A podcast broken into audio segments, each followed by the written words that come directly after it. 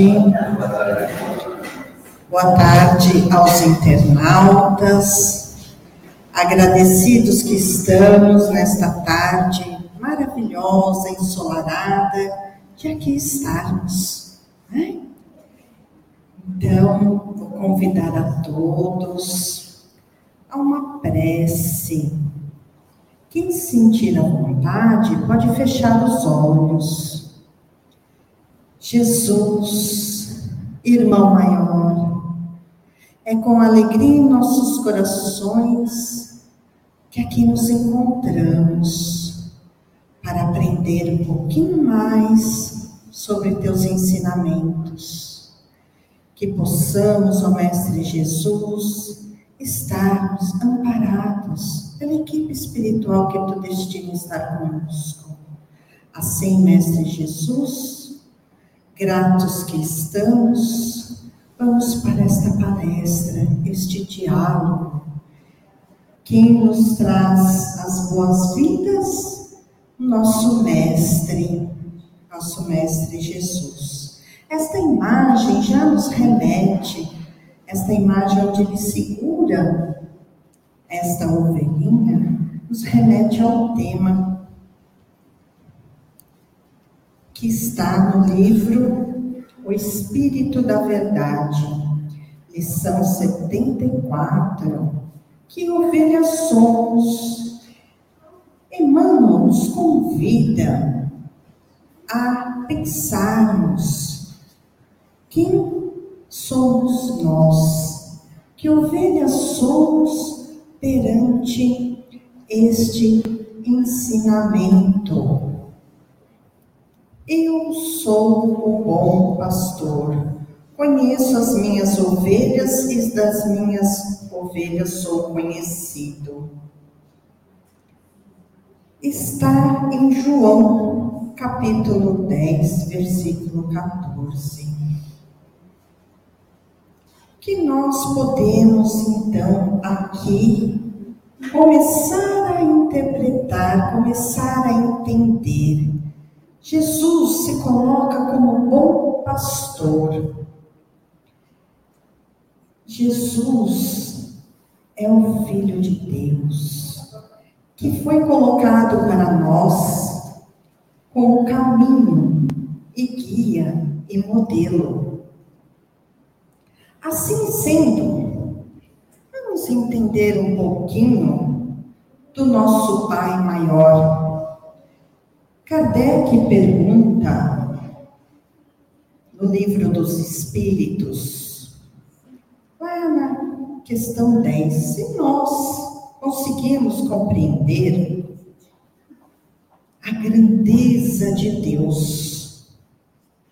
E os Espíritos respondem, não totalmente. Ainda nos falta um sentido e nós vamos até entender o porquê. Então, Deus é eterno. Ele não teve começo e nem terá fim. Ele é eterno. Ele é imutável. As leis divinas são imutáveis, não mudam como as nossas aqui da terra. O que quer dizer esta lei imutável? Por que, que nós não compreendemos ainda em sua grandeza esta imutabilidade. Quer dizer que nós, hoje, aqui encarnados, ainda não temos toda a compreensão desta grandeza que é Deus. Porque nós é como se estivéssemos numa adolescência. Ainda não amadurecemos o suficiente para compreender. Ainda estamos caminhando e Deus não criou mal em nossa caminhada. Nesta lei divina, que não muda a lei natural, Ele nos deixa o bem, só que Ele nos deu o livre-arbítrio. E nós, através do livre-arbítrio, é que fazemos escolhas ainda indevidas e vamos nos afastando desta lei divina. E cada vez que nos afastamos da lei divina, aí criamos o mal. O mal para nós, para nós mesmos. Então, é dessa forma que esta lei é imutável e por vezes ainda vejo, vemos, né, o mal sobre a terra. Então não foi Deus que criou o mal, ele nos deu o livre-arbítrio. E aí nós acabamos nos confundindo e não sempre fazendo boas escolhas, não é mesmo? Então ele é imaterial, ele é único, ele é onipotente, tudo ele pode, tudo ele vê, todo-poderoso, soberanamente bom e justo, ele é o Pai o nosso Pai, nosso Pai amado, Ele é a justiça. E aí, quando falamos de justiça, não falamos ainda há pouco de bem e mal? Ah, mas como que então fica a justiça divina diante do mal? Aquele mal que nós ocasionamos que nós estivemos aí burlando a lei divina. Se Deus é a justiça em nossa consciência quando praticamos o mal, lá fica registrada. Ai, Elaine, mas como que eu vou saber cadê a lei? Também está registrada em nossa consciência, está lá no livro dos Espíritos, questão 621, está dizendo o Kardec pergunta para os espíritos onde está escrita a consciência, as leis, e lá, então, nos diz em nossa consciência. Então, nenhum de nós estamos abandonados, sem saber né, onde ir, como fazer.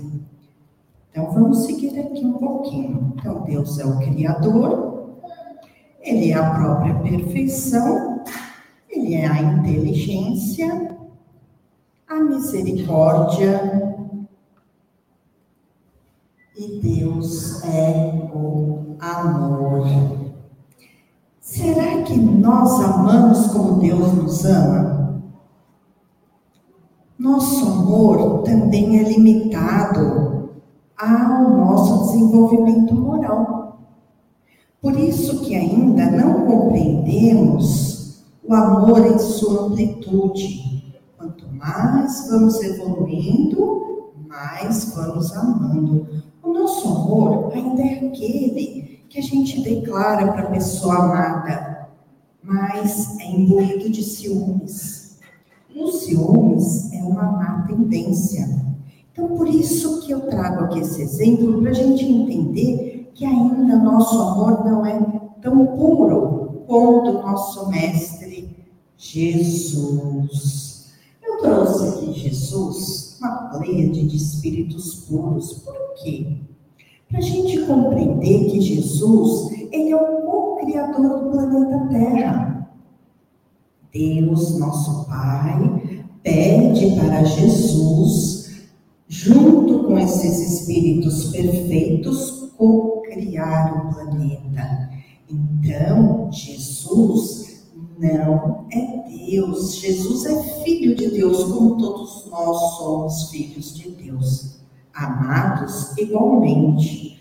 Ah, Elaine, mas então por que que Jesus já tem todo, toda essa sabedoria e foi o co-criador do planeta para receber nós, os humanos, aqui para estarmos desenvolvendo nossa moral? Vamos entender que ele é um irmão mais velho? Mas ele foi criado antes de nós. E Deus, mediante a sua bondade, permitiu que este espírito crístico, que crístico não é um sobrenome, é uma qualidade de espíritos na perfeição, veio a ser o co-criador do planeta Terra. Então, eu trouxe aqui João nos dizendo: Todas as coisas foram feitas por ele, sem ele nada do que foi feito se fez. Nele estava a vida, e a vida era a luz dos homens.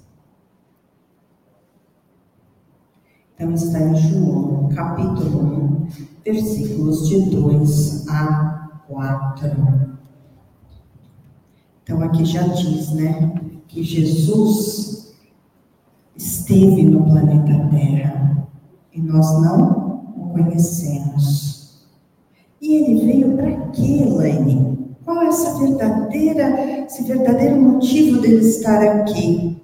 Então, quando ele nasce, quando ele vem, ele traz o reino de Deus, que é a obra divina no coração dos homens. Então ele vem despertar nós quando ele chega na terra. Ele não reencarna na terra, ele é o co-criador da terra. Ele encarna, ele vem na terra como que modelo para a gente seguir. E quando ele vem, ele vem despertar em nós, naquele momento, primitivos que éramos, o amor, o perdão, a paz, o querer bem ao próximo. E tem dois mil anos ou mais que nós estamos tentando, buscando seguir este caminho de Jesus. E olhem aqui quanto ele trabalhou, não é? Quanto ele nos ensinou, quão grande o caminho que ele nos deixou. Ele não veio para a terra para curar corpos ele curou para se mostrar quem ele era. Através do seu magnetismo, ele pôde fazer isso. Mas ele veio para nos deixar o caminho, as lições para nós evoluirmos moralmente. E João novamente nos traz. Ele estava no mundo e o mundo foi feito por ele. E o mundo não o reconheceu. Então está em João capítulo 1, versículo 10. E ainda nos diz mais: Eu sou o caminho, a verdade e a vida.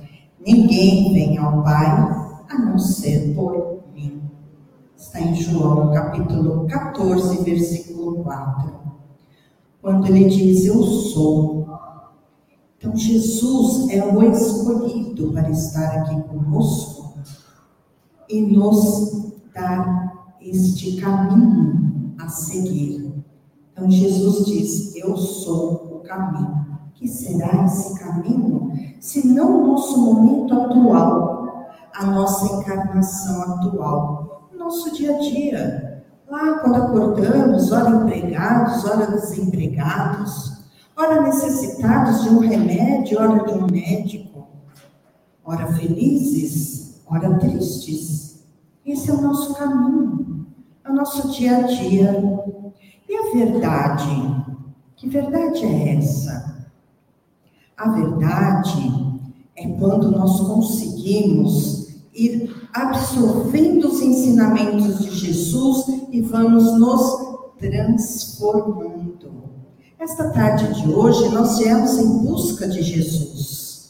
Estamos aprendendo as verdades sobre Ele e vamos trazendo meditações. Nós vamos meditando sobre quem somos, sobre o nosso cotidiano, como nós podemos ser amanhã. E a vida? A vida é a vida que nós vamos continuar tendo por sermos imortais. Nós tivemos um começo Deus nos criou, mas não vamos ter um fim. Nós vamos continuar a evolução, vamos atingir até sermos espíritos puros e perfeitos. Não vamos ser Deus, como Jesus também não é Deus, mas vamos ter sim uma evolução, que essa evolução, se não tirar de dentro de nós as nossas mazelas, não tirar de dentro de nós, eu disse que já sobre os ciúmes, a inveja, tudo que nos faz sofrer, nós vamos extirpando de dentro de nós. Aí ele diz: ninguém vem ao Pai. É uma palavra na negação, mas quer dizer que todos vão ao Pai através dele, de Jesus, de seus ensinamentos. Olha nós aqui, as ovelhinhas, as ovelhinhas de Jesus. Então ele não diz: Eu sou o pastor e conheço as minhas ovelhas, e das minhas sou conhecido. Aqui estamos nós, umas atentas, outras preguiçosas, outras curiosas. Ah, mas Jesus está conosco. Lá Kardec também no livro dos Espíritos pergunta: existe algum guia modelo para que nós possamos seguir? E a resposta dos Espíritos é a mais curtinha que tem: Jesus. Livro dos Espíritos 625. Resposta: Jesus. Então vamos assim, nós já nos encontramos com Deus, nosso Pai maior, com Jesus, já sabemos que Ele é nosso irmão, nosso guia. Vamos entrando aqui no texto que Emmanuel nos traz. Que ovelhas somos? Vamos pensando, mediante aí os dizeres que Emmanuel nos traz, vamos pensando. O pastor atento se identifica com o rebanho de tal maneira que define de pronto qualquer das ovelhas mantidas a seu cuidado. Olha que interessante. Então, nós estamos aqui com aquele sofrimento, com aquela angústia, e Jesus sabe ah, mas por que, que eu estou me sentindo desamparado? Porque nos falta ainda a fé, a busca, a ação. Se Jesus é o caminho, nós somos a ação do caminhar. Então vamos ver como que ele nos conhece. Conhece as mais ativas temos entre nós, no nosso núcleo familiar, de trabalho, de sociedade, as pessoas mais ativas. Descobre as indiferentes. Tem alguém diferente que a gente conhece? Às vezes tem, né? Nomeia as retardatárias, sabe de tudo. Registra as que lideram classifica lã que venha a produzir. Então, ele conhece quem somos nós, até onde nós vamos e o quanto nós podemos nos melhorar. Tudo faz em favor de todas. Não estamos em desamparo. Jesus tudo faz ao nosso favor. Por vezes, nós é que precisamos de um despertar. Nós precisamos compreender, buscar. E nós, que ovelhas somos? Por sua vez, as ovelhas, pouco a pouco, percebem, dentro da alimentação que as caracteriza, o modo de ser do bom pastor que as dirige. Pouco a pouco, vamos compreendendo Jesus Cada vez que abrimos o Evangelho, é uma lição diferente que vem para nós. Às vezes cai na mesma página, já aconteceu isso com vocês? Poxa vida, que eu estou precisando aprender e entender que caiu na mesma lição? Às vezes acontece. Então, vamos prestar bastante atenção nos ensinamentos. Respeitam-lhe os sinais acatam-lhe as ordens. Às vezes somos lá uma ovelhinha meia rebelde, né? Às vezes a gente dá um. quer sair do aprisco, não está aceitando, mas vamos nos esquecer que Jesus de tudo sabe. Reconhece-lhe o poder diretivo, sem confundir-lhe a presença. Hum, que será que quer dizer sem confundir? Será que aqui está dizendo que existem falsos profetas? Existem, né? Tem um livro muito interessante que diz, é, de Chico Xavier pelo Espírito Emmanuel também, levantar e. O capítulo chama Falsos Profetas. Então vamos entender um pouquinho o que Emmanuel nos traz nesse livro. Falso profeta não é somente aquele que perde o serviço da fé religiosa. Gente, aqui está meio truncadinho, né? Sempre que negamos a exceção fiel de nossos deveres, somos mistificadores diante da lei divina. Então, o que está que querendo dizer aqui? Que nós também somos maus profetas. A gente acha que o mau profeta é só na religião. Não é? Não é que não é só na religião. Temos na ciência, na política, na erraticidade. Erraticidade é onde estão os espíritos mundo encarnado e erraticidade, onde estão os espíritos, espíritos mistificadores. Mas será que tem mais? Nós também podemos ser? Na maledicência, somos falsos profetas da fraternidade. Olha quando caluniamos, quando falamos mal do vizinho, da sogra, não, isso a gente já não faz mais. Abençoado quem não faz mais. Por quê? Nos compromete. Nós nos comprometemos muito e às vezes afetamos até a pessoa caluniada. Então temos que prestar atenção. Tudo isso nos faz crescer. Se a gente começa a se observar, nossa moral já vai melhorando e nós já vamos nos aproximando de Deus. Na discórdia, somos mistificadores da paz. Hum, o que, que nós levamos para o próximo? A paz? A união? Ou não? A discórdia? Hum, na preguiça, nós somos mistificadores do trabalho. Né? Então, vamos trabalhar, batemos o ponto e vamos ficar enrolando nós vamos ser cobrados. Nós vamos ser cobrados. Na indiferença, somos inimigos do dever. Olha a importância de nós sermos indiferentes. Ah, eu não faço mal para ninguém. Quem não faz o bem já está fazendo o mal. Então vamos buscar fazer o bem. O pastor compassivo conhece cada uma das ovelhas do redil humano, tudo fazendo para guiá-las ao campo da luz celeste.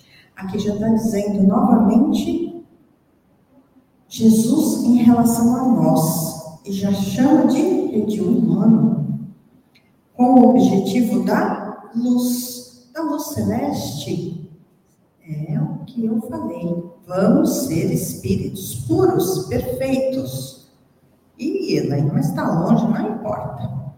Vamos lá cuidando da nossa maledicência, do nosso ciúmes, que vamos assim aprendendo as lições de Jesus e vamos sim conseguir um dia chegar, né? Aí que diz Jesus aqui que ele incentiva as ovelhinhas indiferentes. Nós, nós temos incentivos.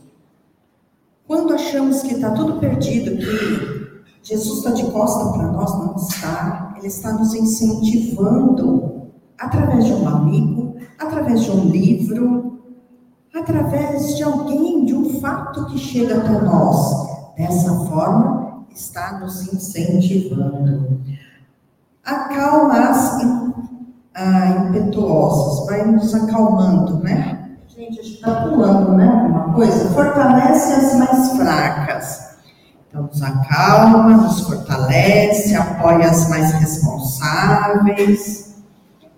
põe as mais responsáveis. Ué, mas se já é responsável, por que, que precisa de apoio?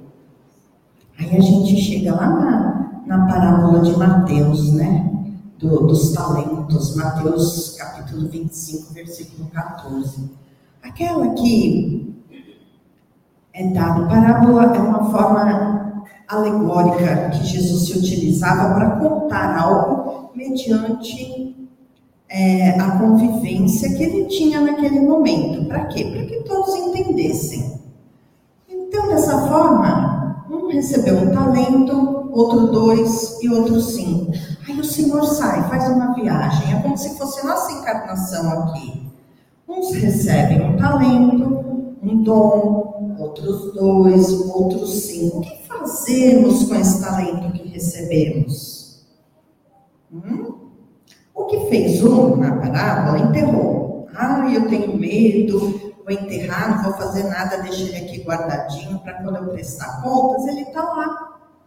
O que ganhou dois, gerou quatro. E o que ganhou cinco, gerou dez. Ah, e na hora de prestar as contas, um, nada a oferecer além do que ganhou vai voltar para uma encarnação um pouco mais de dificuldade para ser despertado. Dois, rendeu, vai ganhar mais, é isso daqui. Cinco, rendeu, vai ganhar mais. Se foi bom, no pouco vai ser bom, no muito, é isso que diz aqui. Apoia as mais responsáveis. Então, quando nós atingimos algo que podemos já aumentar o grau de responsabilidade, nós vamos ter esse grau de responsabilidade aumentado. Equilibra o valor de todas, segundo as peculiaridades e tendências de cada um. Ele sabe quem somos, não vai nos dar o que não podemos carregar. Né? E, de novo, nós, que ovelhas somos, estamos aí já compreendendo quem somos? E de igual modo, as ovelhas do rebanho terrestre gradativamente vêm a conhecer e a sentir a existência abençoada do bom pastor. Então, Jesus é o bom pastor. Aos poucos, nós vamos reconhecendo. De que forma? Entendem os ensinamentos e corrigendas. Ah, eu não gosto que ninguém me corrija, não. Hum, olha o orgulho precisando ser melhorado. Né? Vamos prestando atenção em quem somos. Então, nós já começamos a entender os ensinamentos e as correções que recebemos, porque nós já estamos abertos a isso. Reverenciam a excelência do seu amor. Já sabemos o grau de amor o amor que Jesus tem por nós. E já podemos até ir expandindo o nosso. Confiam serenamente em Sua misericórdia. Confiança é quando recebemos e damos algo de nós também. Buscam corresponder-lhe à vontade, destacando-o nos quadros da vida, por intermediário do Pai excelso. Aí a gente reconhece nos quadros da vida, é o cotidiano, é o nosso dia a dia.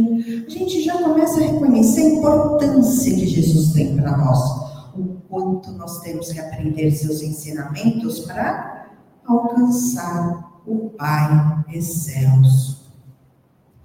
Que ovelhas somos, desse modo, cabe-nos atender ao chamamento do Mestre melhorando as condições da vida no mundo com base em nossa própria renovação. Então, é isso que buscamos, ir nos renovando. E olha que interessante. Vamos pensar se nós já fomos chamados por Jesus?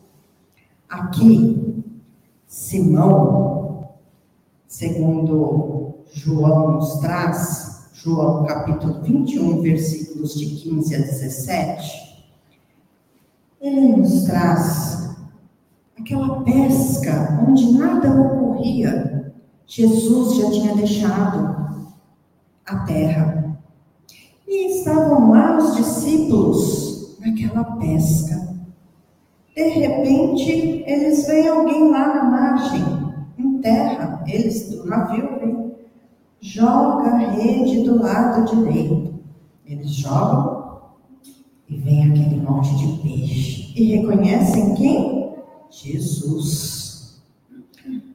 E o barco chegando perto da margem, Pedro já corre e vai ter com o seu guia e modelo, saudosos que estavam os apóstolos de Jesus. Jesus então se materializou e veio estar com os apóstolos. E o que Jesus diz a Pedro? Ele chama Simão, filho de Jonas. Amas? Nossa, imagina Jesus perguntando isso para nós. Sim, amo, a resposta de Pedro. Apacenta as minhas ovelhas. Trabalha, vá, cuide não é? do rebanho que Jesus estava agora como o ensino, né? Ele já não estava mais na terra. Mas Jesus pergunta novamente: Simão, filho de Jonas, tu me amas mais do que aos outros? Daí agora.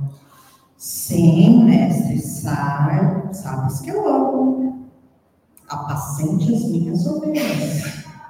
Mas ele ainda pergunta por uma terceira vez. Ah, que situação, né? Mas Simão, Simão Pedro disse: Sim, eu te amo. Mas você sabe de todas as minhas fraquezas. Você sabe quem eu sou, mas eu te amo. E assim somos nós sendo chamados por Jesus. Nós somos chamados por Jesus diariamente. E por vezes nem ouvimos, nem damos a atenção. E que ovelha somos. Nesse programa de luta, vale indagar de nós mesmos que ovelhas somos? Olha como finaliza Emmanuel esse texto maravilhoso. E com semelhante pergunta, busquemos na disciplina, disciplina, precisamos ter disciplina ante o Cristo de Deus, a nossa posição de servidores do bem servir no bem, praticar a caridade, buscar o próximo, na certeza de que a humildade, humildade é um caminho, né? uma direção, nos levará à sintonia com o Divino Pastor, para que, sublimado e servindo, atinjamos com ele o aprisco celeste na imortalidade vitoriosa? Emmanuel, assim, nos dá já o caminho, a lição e a indagação com a resposta. Basta a gente querer. E aqui também trouxemos, lá no livro dos Espíritos, na questão 919A, conhecimento de si mesmo. Santo Agostinho dá hum, uma liçãozinha para nós de como fazemos isso de como conseguirmos entender quem somos e como galgarmos nossa moral mais elevada. O que fazia Santo Agostinho antes de dormir? Santo Agostinho, suas orações, ele revia mentalmente todo o seu dia. Ele ficava pensando em tudo que ele fez, nas pessoas que chegaram perto dele.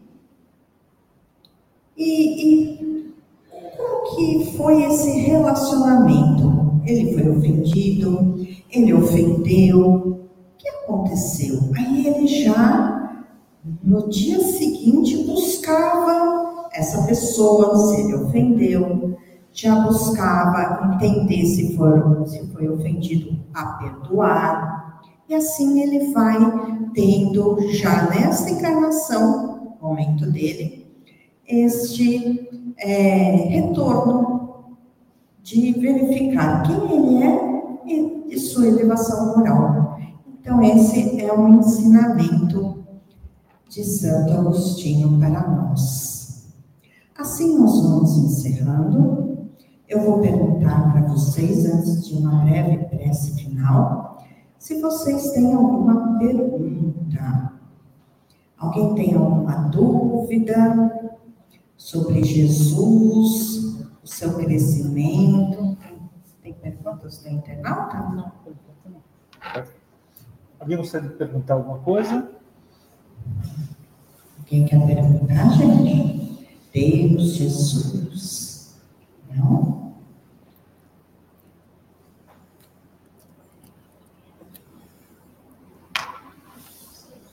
Temos pergunta? Internauta? Não. não. Milena está dizendo que não. Então, nós vamos encerrando, agradecendo. Ah, tem uma pergunta?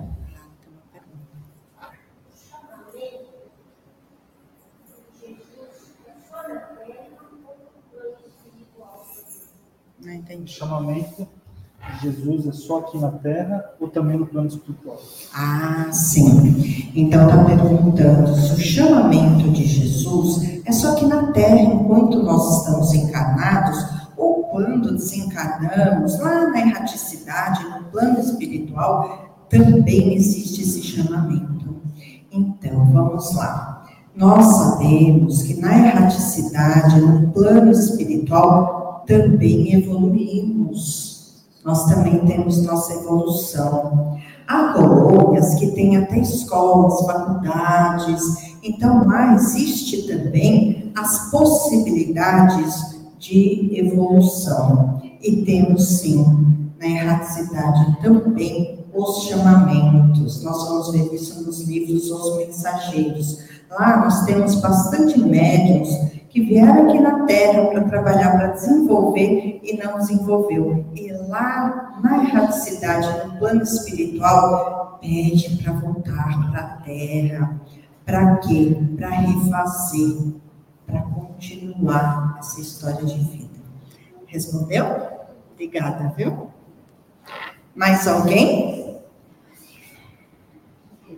Não? Então, nós vamos encerrar convidando a todos a uma breve oração. Então, Jesus, guia, modelo, irmão maior, agradecemos a Deus esta oportunidade de aqui estarmos, de conversarmos sobre teus ensinamentos. Que todos os que aqui estão presentes e os internautas possam receber suas bênçãos, assim que nós aqui que vamos retornar a nossos lares possamos estar bem direcionados e protegidos. Graças a Deus, graças a Jesus.